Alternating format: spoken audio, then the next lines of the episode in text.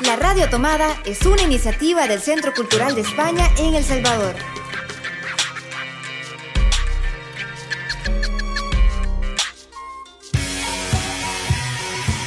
A dos bandas.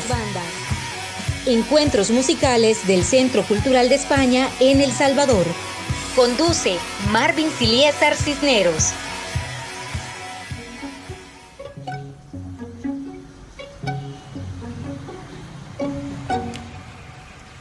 Ya sé que vas diciendo que soy mala, que el alma tengo negra, muy negra, que soy interesada y pretenciosa, que de orgullosa no cabe más.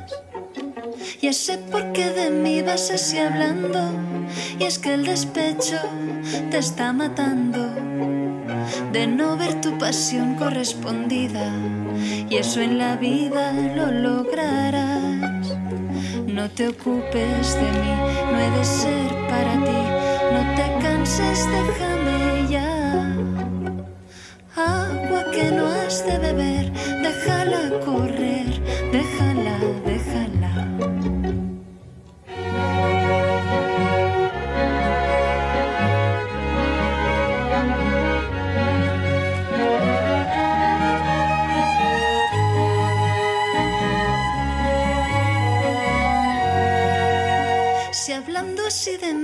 a la gente, mi nombre echando por el arroyo, porque en mi reja lloras como un niño y mi cariño quieres lograr.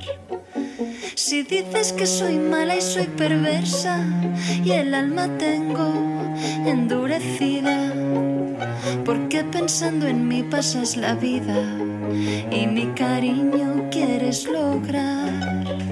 No te ocupes de mí, no he de ser para ti, no te canses, déjame ya.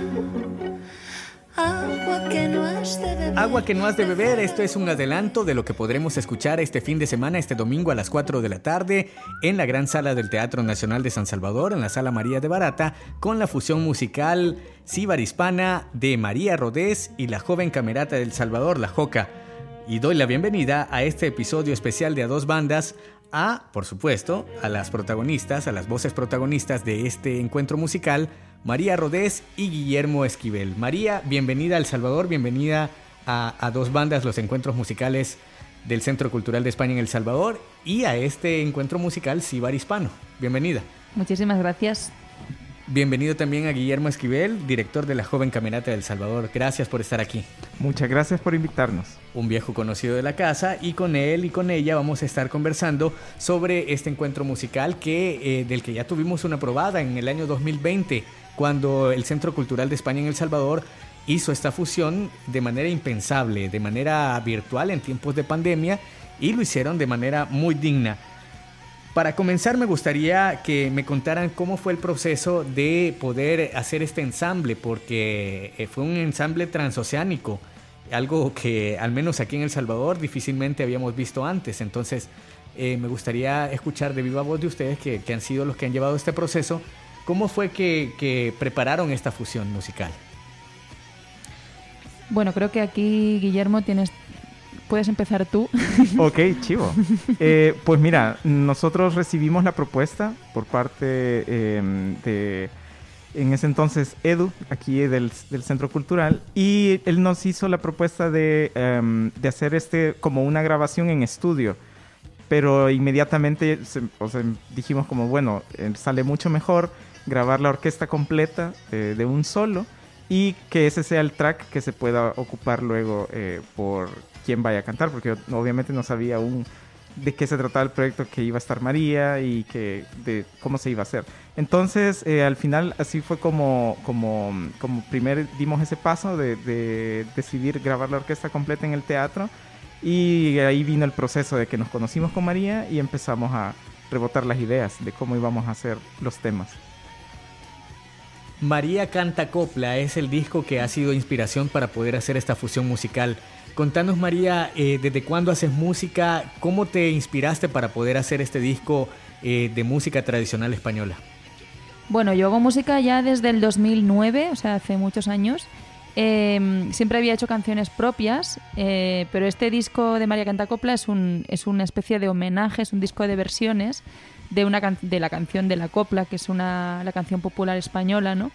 Em, y lo hice un poco porque tenía la sensación de que todos mirábamos mucho al folclore, por ejemplo, americano, no al country y tal, y que mirábamos poco en España al, al folclore de nuestra propia tierra. También porque estaba la copla ha estado muy estigmatizada también por ser vinculada por eh, con Franco durante muchos años, porque Franco se la apropió para de alguna forma promocionarse él, ¿no? Pero la copla es anterior a Franco, de hecho es casi toda republicana. Y entonces yo quería hacer un homenaje un poco a esta canción estigmatizada que tiene como muchas joyas escondidas y, la idea era pues hacer ese homenaje. Contame María, ¿cómo fue la experiencia de poder llevar eh, la copla española, adaptarla también a, música académica, eh, como lo hace muy dignamente también la joven camerata del Salvador? Bueno, esto fue todo trabajo de Guillermo, me refiero. Él es el que hizo todos los arreglos. Eh, de hecho, la mayor parte del trabajo la hizo él. Porque él fue el que cogió las canciones del disco y las adaptó, ¿no? Entonces, en, ese sentido, él puede hablar mucho más que yo y yo ya, yo ya, a mí ya me enviaron, digamos, el track con la música, con los arreglos hechos maravillosos y canté encima. O sea, básicamente mi trabajo fue mucho más sencillo que el de Guillermo. Bueno, yo creo que es muy difícil también hacerlo porque no podías vernos en las entradas ni nada, ¿no? Era algo, ah. fue un trabajo, de, María, no te minimices. No, no. un gran trabajo. De interpretación sí que es un trabajo porque es verdad que tenía como ir cazando un poco, como no estaban, yo tenía que ir intuyendo un poco cuándo iba a empezar la música y cuándo no. Es como todo un poco por intuición. Eh, pero vamos, el trabajo de arreglos, que adaptar eh, todos los arreglos de un disco que está grabado con guitarra eléctrica, con la mayoría de arreglos son de eléctrica, percusión, llevarlo todo a, a, un, bueno, a, las cuerdas es, es, complicado y eso es, es, porque es un genio este, este, este chico. pues la verdad, escuché el disco eh, cuando ya empezamos a, entrar en materia y fue el, primer paso fue escoger qué temas se apegaban más, o, porque hay más, ¿no? De las que hicimos. Hay unos cuantos temas más en el disco. Y mm, escogí o, o le propuse a María hagamos estas porque había una sonoridad en estos temas en específico que me visualizaba como, como que a la cuerda le iba a poder lucir bastante bien. Entonces esa fue la, primera, la reducción de los temas. Y de ahí pues, pasé como noches en vela tratando de, de, de, encontrar... Por las nacionales. También, en esa época. Uy, no, es cierto, ni me acordé, qué horrible. ni me acordaba de eso, qué, qué horrible. Bueno, esto sirvió como un gran eh, como una gran, una gran catarsis, sirvió muchísimo para mí. Eh, tener este proyecto porque eh, me pude concentrar en, esta, en este trabajo, todos estamos encerrados, así que me sirvió mucho estar recontra encerrado, trabajando los arreglos, adaptándolos para la orquesta de cuerda y el proceso eh, fue en solitario, en confinamiento también, pues, porque tampoco teníamos ensayos con la orquesta, no podíamos ir, llevar papeles y decir, hey, proba cómo suena esto, quiero ver cómo es que está quedando este arreglo, sino que ni modo, o sea, toca imaginarlo, como hacían antes, supongo. ¿Qué, significó para vos, Guillermo? Porque es canción tradicional española, es folclore español y llevarlo luego también a, arreglos de, de, una camerata. Puya, qué buena pregunta. La verdad es que nosotros conocemos, eh, dentro de la música académica, conocemos varios referentes eh, de, sonidos o de estilos eh, de, compositores españoles o de música española eh, en diferentes formas, ¿no? Como no solamente entra en la canción español, sino compositores como, como em, Rimsky-Korsakov, por ejemplo, que es un compositor ruso del, del nacionalismo ruso de finales del siglo XIX y que él tiene una obra que se llama Capricho Español, y tiene como unas cosas que nosotros incorporamos en uno de los arreglos, uno, de los soniditos que hacemos con los primeros violines, está inspirado en eso, que es una obra inspirada en España por un ruso. Entonces, pero como algunos conocíamos ese tipo de efectos, entonces los aplicamos para esto.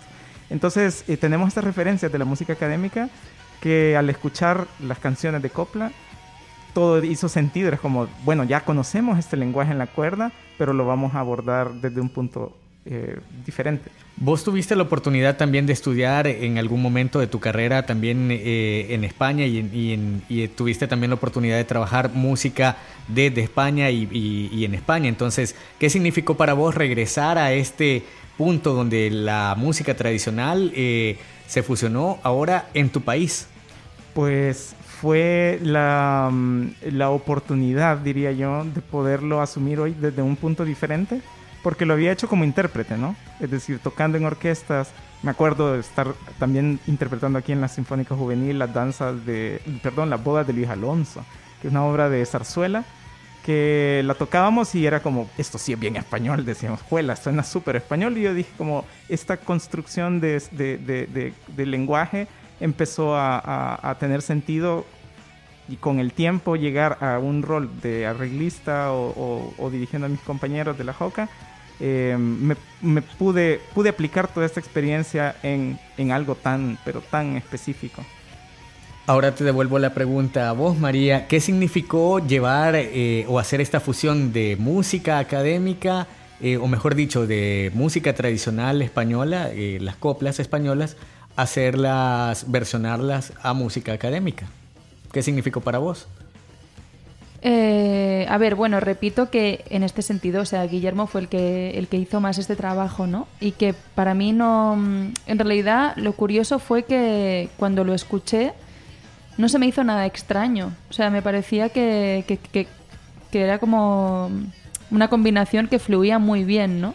No, no tuve en ningún momento una sensación de, ay, qué extraño esto, o que eh, qué excéntrico, que no. La verdad es que todo me, no sé, lo resolvió de una forma que, que, lo hizo como muy natural, ¿no? Y pues eso, una sensación de, de, fluidez y de, y de naturalidad y de... Y bien, funciona, funciona. Estamos conversando con María Rodés y con Guillermo Esquivel, quienes serán los protagonistas del el primer encuentro a dos bandas de este año, el encuentro a dos bandas Ibar-Hispano, con quienes estamos platicando acerca del concierto que podremos disfrutar o que ya hemos disfrutado si lo escucharon luego de que pasó el concierto, el domingo 13 de marzo en la gran sala del Teatro Nacional de San Salvador, la sala María de Barata, y con ellos estamos conversando, pero vamos a hacer una pequeña pausa musical y lo haremos con una canción que nos recomienda María. Bueno, pues os voy a recomendar una canción de mi último disco que se llama Carta al Diablo y el disco es Lilith.